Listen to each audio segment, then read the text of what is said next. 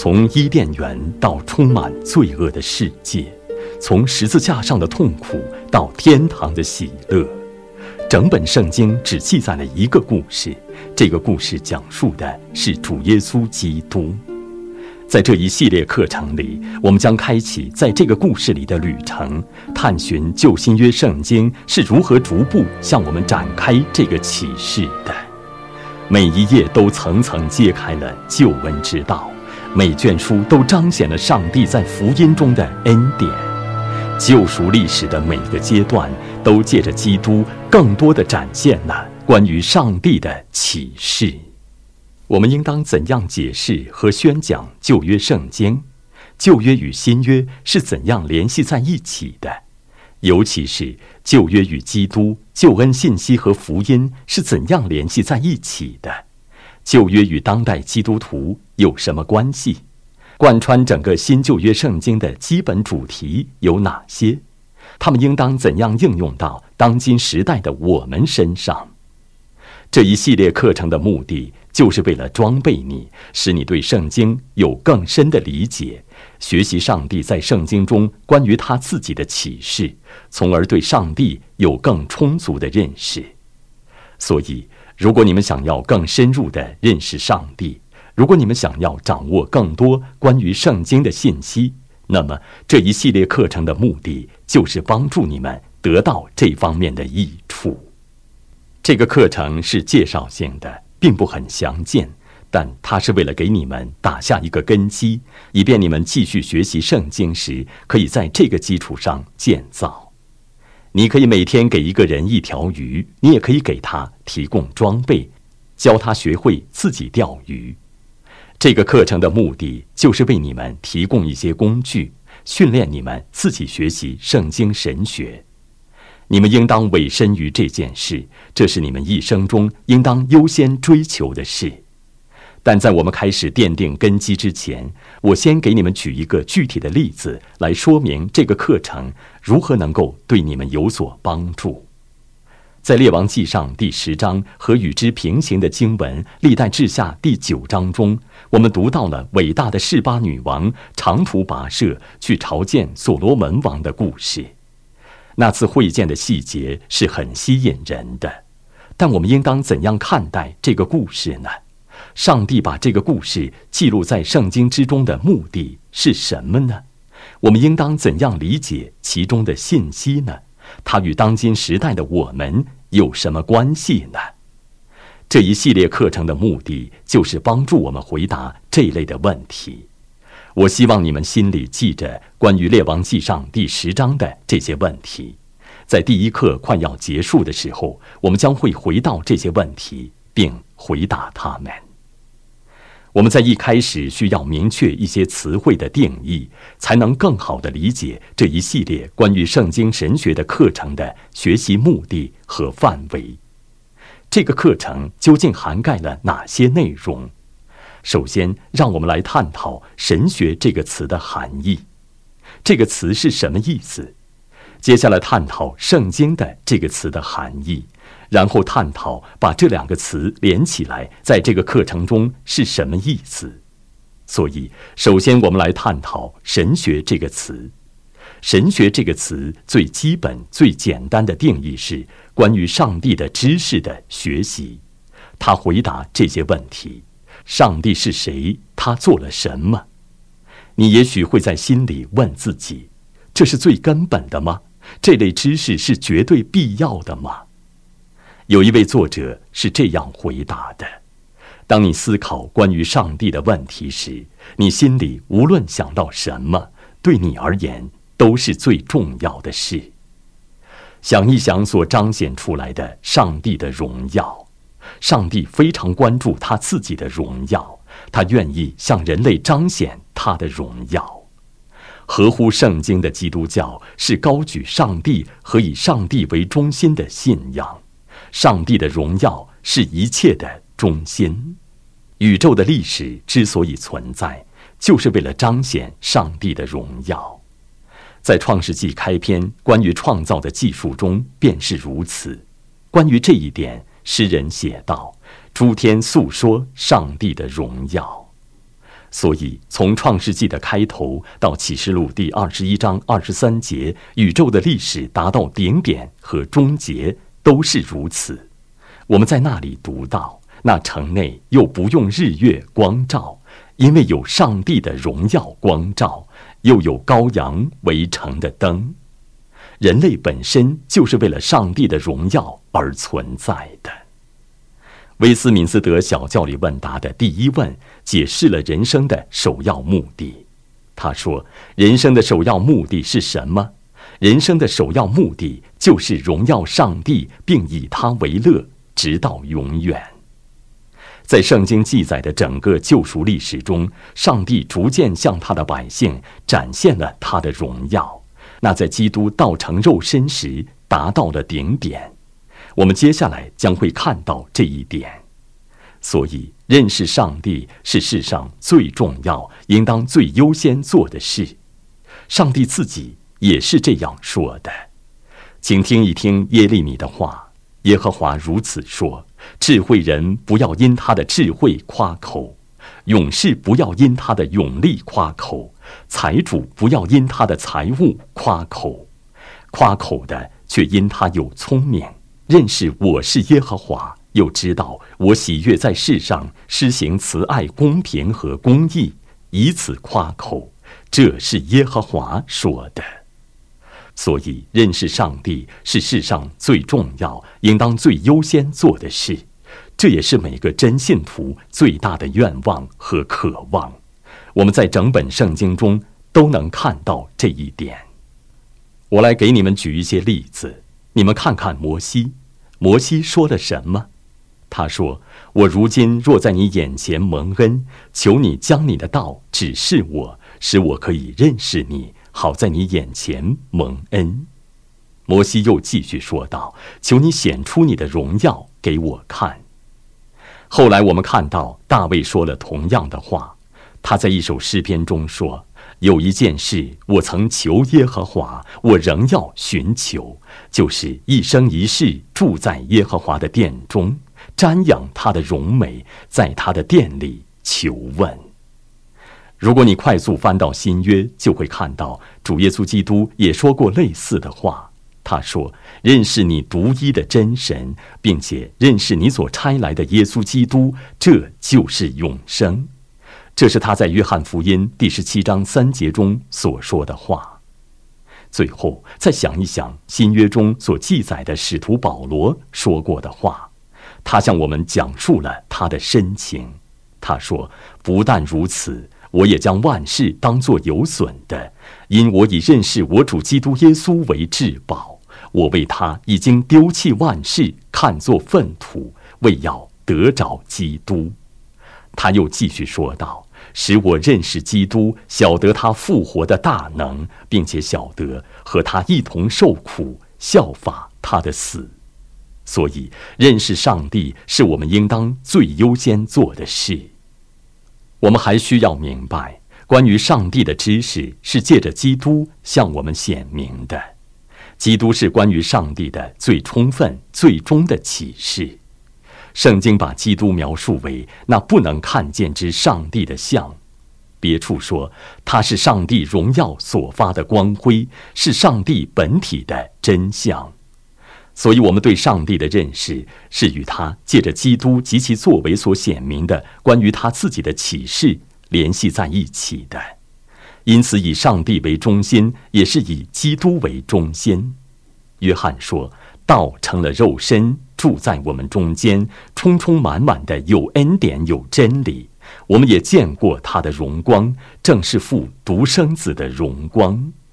然后约翰继续说道：“从来没有人看见上帝，只有在父怀里的独生子将他表明出来。”现在我们马上要更详细的讨论关于基督的知识，以及在哪里可以得到这知识。但也请注意。关于上帝的知识具有很实际的意义。借着基督认识上帝，不仅仅是只关乎理论或纯粹的知识的事情，它具有很实际的意义。如十七世纪的荷兰改革宗神学家马斯特里克所说：“神学是关于如何借着基督向上帝而活的知识。当基督徒凭着信心仰望上帝在基督里的荣耀时，那样的看见使他变得与基督相似。保罗说：“我们众人既然敞着脸得以看见主的荣光，好像从镜子里反照，就变成主的形状，荣上加荣，如同从主的灵变成的。”你在约翰一书第三章二到三节中可以看到类似的话。所以，神学是关于上帝的知识，原本就是很实际的。他在每一个信徒的生命中结出了福音的果子，结出了福音的圣洁的果子。最重要的是，他带领我们来敬拜这位荣耀的上帝。归根到底，看见他或认识他，是为了敬拜他。所以，我们首先学习了我们所说的神学是什么意思。以及它为什么很重要？但接下来，第二，我们一起探讨“圣经”的这个词。我们课程的题目是“圣经神学”。圣经提供了关于上帝的这些知识，所以我们知道上帝使人认识他自己，但他是借着圣经使人认识他自己。圣经是上帝所写的关于上帝的书。它是上帝所写的关于他自己的书，关于上帝以及他所赐的救恩的知识，是上帝向人传达的。我们称之为启示。启示的意思是揭开、公开一些事。圣经记录了上帝如何向失丧的人类揭开了关于他自己的知识，这当然包括福音，上帝使人与他和好的计划和道路。因此，这个课程的焦点是对于圣经的学习。圣经有神圣的权柄，因为如我们在提摩太后书第三章十六节中看到的，圣经的作者是上帝自己，是圣灵。所以，圣经六十六卷书中的每一个字都完全是上帝所漠视的，没有丝毫的错误，为我们提供了。关于上帝是谁，以及他做了哪些事来确保他的百姓得到救恩的全然可靠的记录。当我们阅读逐渐展开的救赎历史时，是在读上帝自己所写的关于这些历史事件的全然无谬的启示。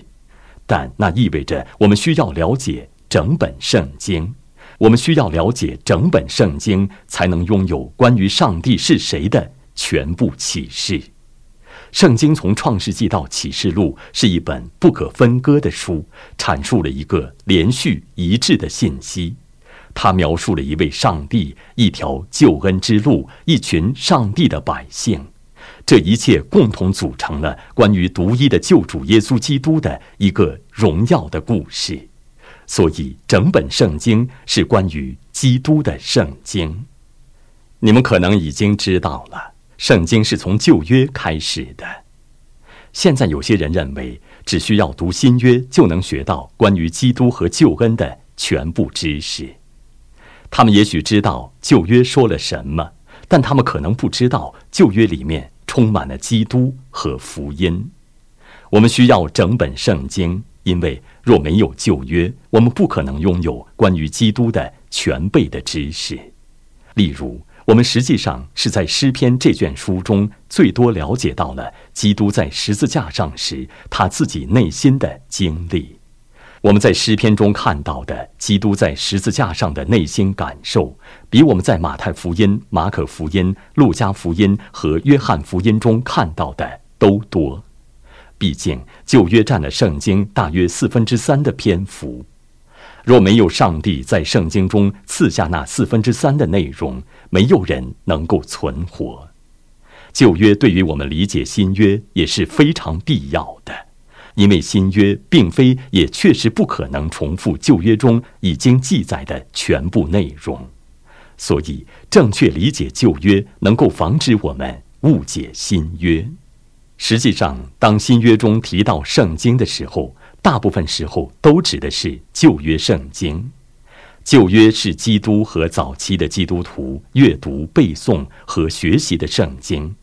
后来，上帝又在旧约的基础上加上了新约的各卷书。保罗告诉提摩太，并且知道你是从小明白圣经，这圣经能使你因信基督耶稣有得救的智慧。这指的是提摩太借着旧约圣经认识了基督，得到了救恩。关于旧约的知识，对于理解新约是绝对必要的。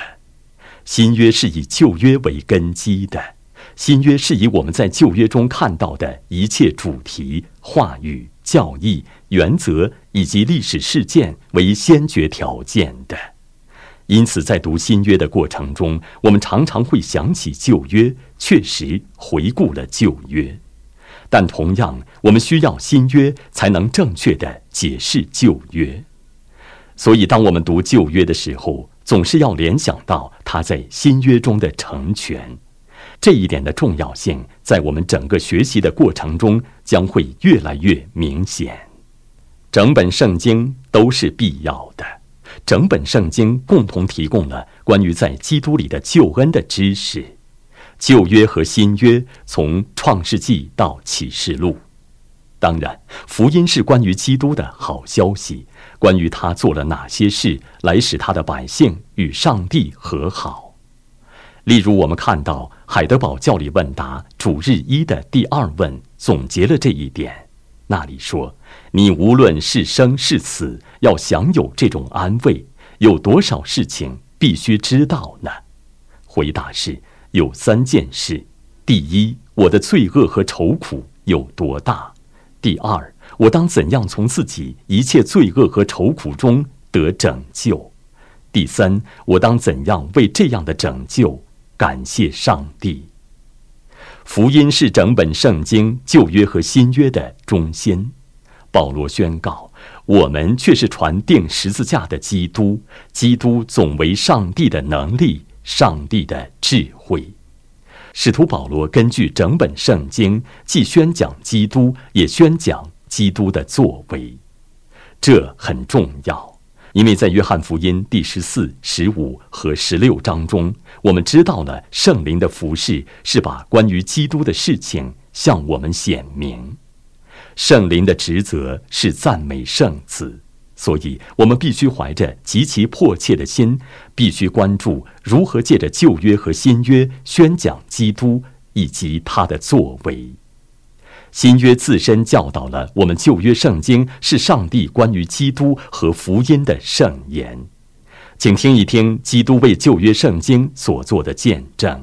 他说：“你们查考圣经，因你们以为内中有永生，给我做见证的就是这经。”但在同一段经文中，耶稣向法利赛人提出了挑战，说：“你们如果信摩西，也必信我。”因为他书上有指着我写的话，你们若不信他的书，怎能信我的话呢？基督复活之后，我们看到他在去伊玛五斯的路上，跟他的两个门徒交谈。我们读到耶稣遇见了他们，经上是这样说的：于是从摩西和众先知起，凡经上所指着自己的话，都给他们讲解明白了。后来，同一段经文中还说，耶稣对他们说：“这就是我从前与你们同在之时所告诉你们的话。说，摩西的律法、先知的书和诗篇上所记的，凡指着我的话，都必须应验。所以，如果你爱主耶稣基督，那么你就应当爱旧约。旧约圣经不仅仅是把一些有趣的故事汇编在一起。”也不能仅仅认为它是一系列道德方面的教导。旧约中的主要信息是宣讲基督以及他所提供的救恩，这表明旧约与当今时代的每一个基督徒密切相关。例如，请看一看保罗是如何把旧约与基督和新约时代的外邦信徒联系在一起的。他在加拉太书第三章二十九节中对加拉太教会说：“你们既属乎基督，就是亚伯拉罕的后裔，是照着应许承受产业的了。”我们在以后的课程中将会更深入的探讨这一点。请想一想彼得所说的关于这方面的话。他说：“论到这救恩，那预先说你们要得恩典的众先知，早已详细的寻求考察，就是考察在你们心里基督的灵，预先证明基督受苦难，后来得荣耀，是指着什么时候，并怎样的时候。花一点时间想一想这段经文。”倘若旧约时代的众先知已经详细的寻求考察他们自己的预言，从而知晓了在基督里所提供的救恩，那么我们岂不是更应当考察和学习旧约圣经，来认识主耶稣基督里的救恩吗？尤其是我们可以参照这些经文在新约中的完全应验来读它们。伟大的新教改革者马丁路德的结论很正确。他是这样说的，所以想要正确的理解圣经，并要从中得益的人，应当确保自己在其中发现了基督，那么他就确定无误的找到了永生。另一方面，如果我学习圣经却不明白摩西和众先知的书，不知道基督从天上来到世间是为了我的救恩的缘故。不知道他成为人、受苦、死去、被埋葬、复活、升天，是为了使我能够借着他享受与上帝和好，所有的罪都得到赦免，恩典、公义、永生。那么，我读经对于我的救恩毫无帮助。那带领我们来学习关于圣经的这个词的含义的最后一个要点，这对于确定这个课程的学习范围。是非常重要的。我们需要花一点时间来想一想圣经所记载的救赎历史。上帝并没有立刻向人提供最终的启示，而是在圣经记载的从创世纪到四福音，再到启示录的各阶段历史中，逐渐显明了他的启示。上帝选择了借着一段漫长的救赎历史来拯救他的百姓。而不是简单的借着一个大行为来拯救他的百姓，救赎历史，或者我们也可以称之为救恩历史，是逐渐展开了上帝借着基督拯救他的百姓的计划。从创世纪开始，经历了一系列历史事件，在基督到来时，启示到了最完全的程度。新约阐述了基督的生平和作为。正如上帝是圣经的作者，上帝也是至高无上的主。他预定和指引了圣经中所记载的历史，历史就是他的故事。我们拥有人受到上帝漠视而写下的记录，其中记载了上帝借之显明自己的那些真实事件。在整本圣经中，上帝关于救赎的启示在历史进程中越来越清晰地展现出来，显明的越来越充分。那对我们而言意味着什么？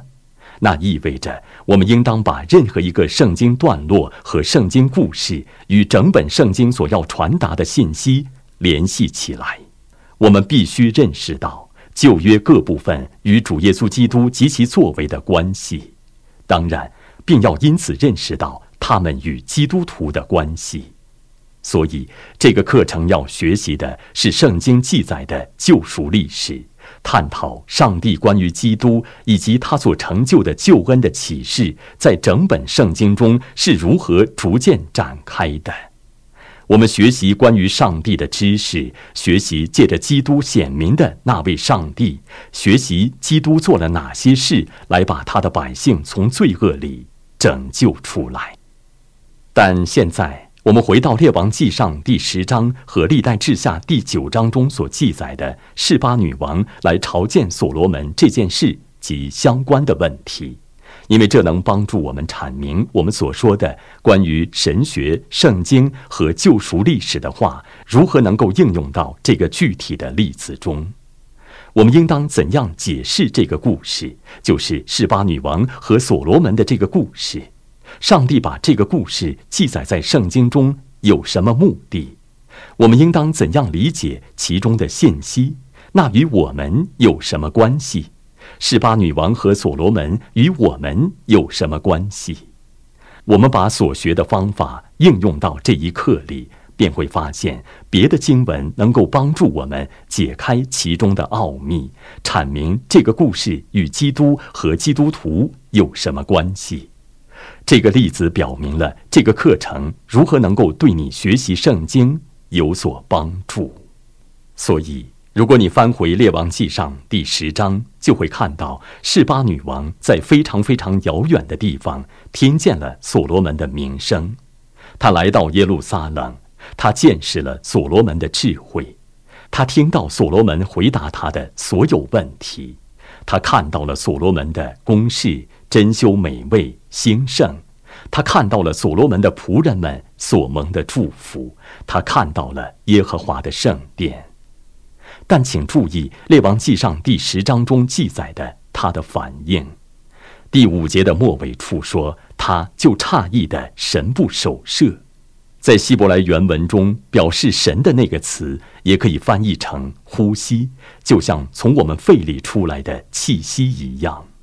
换言之，《列王纪上》第十章五节说的是他所看到的关于所罗门的一切，他从所罗门那里听到的一切，令他暂时停止了呼吸。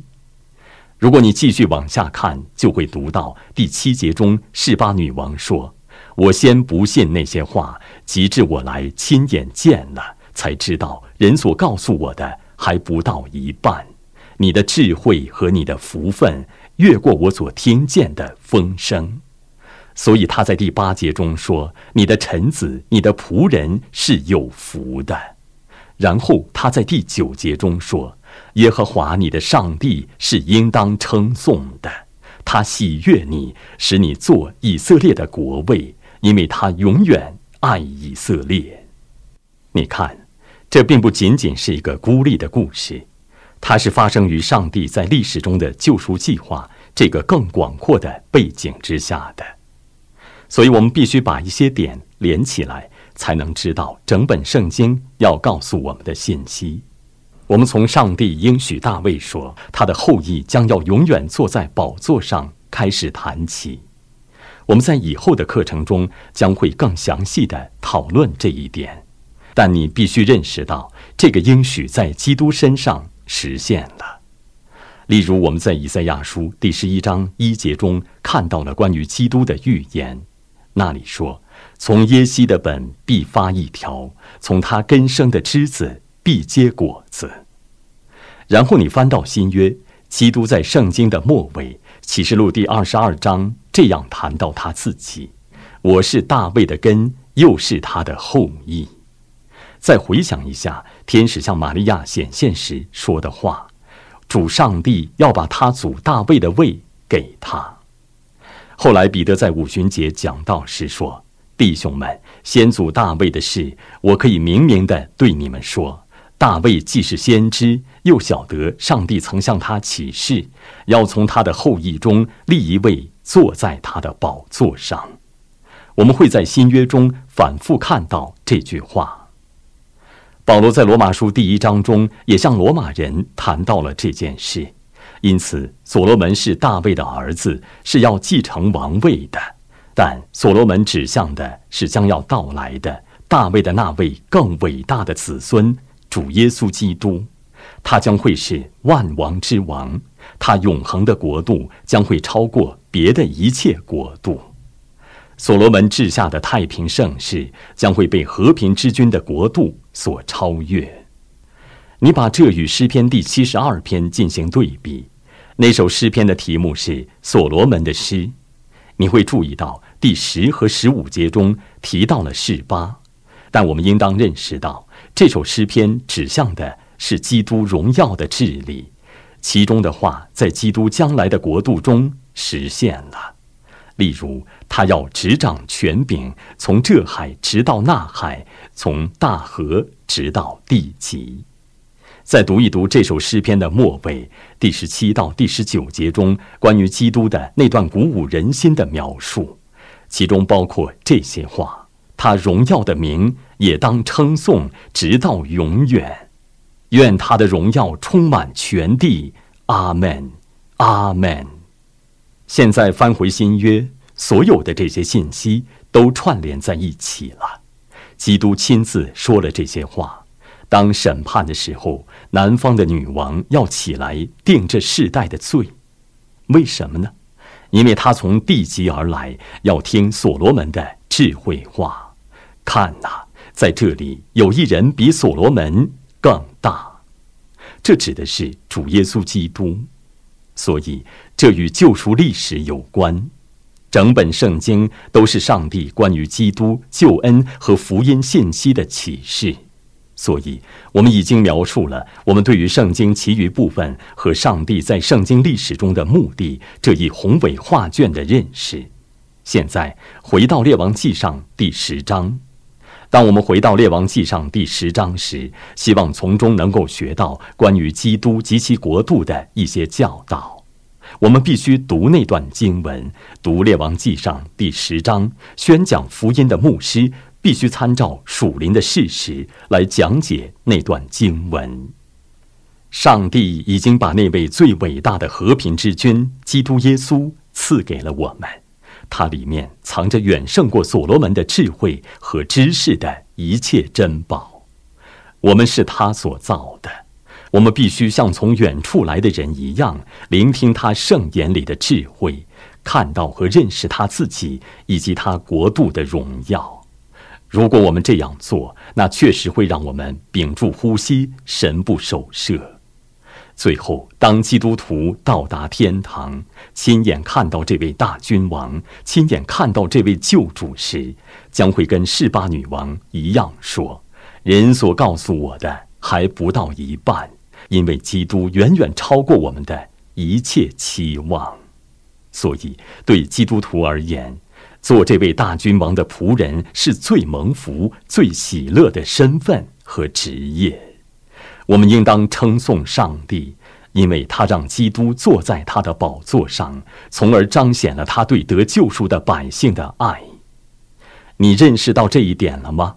你认识到《列王记上》完全是关于基督、关于基督的救赎、关于他的国度和他的百姓所得到的祝福了吗？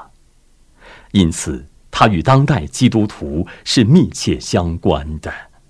如我在这一刻刚开始时所说的，这个例子表明了这一系列课程如何能够帮助我们学习圣经。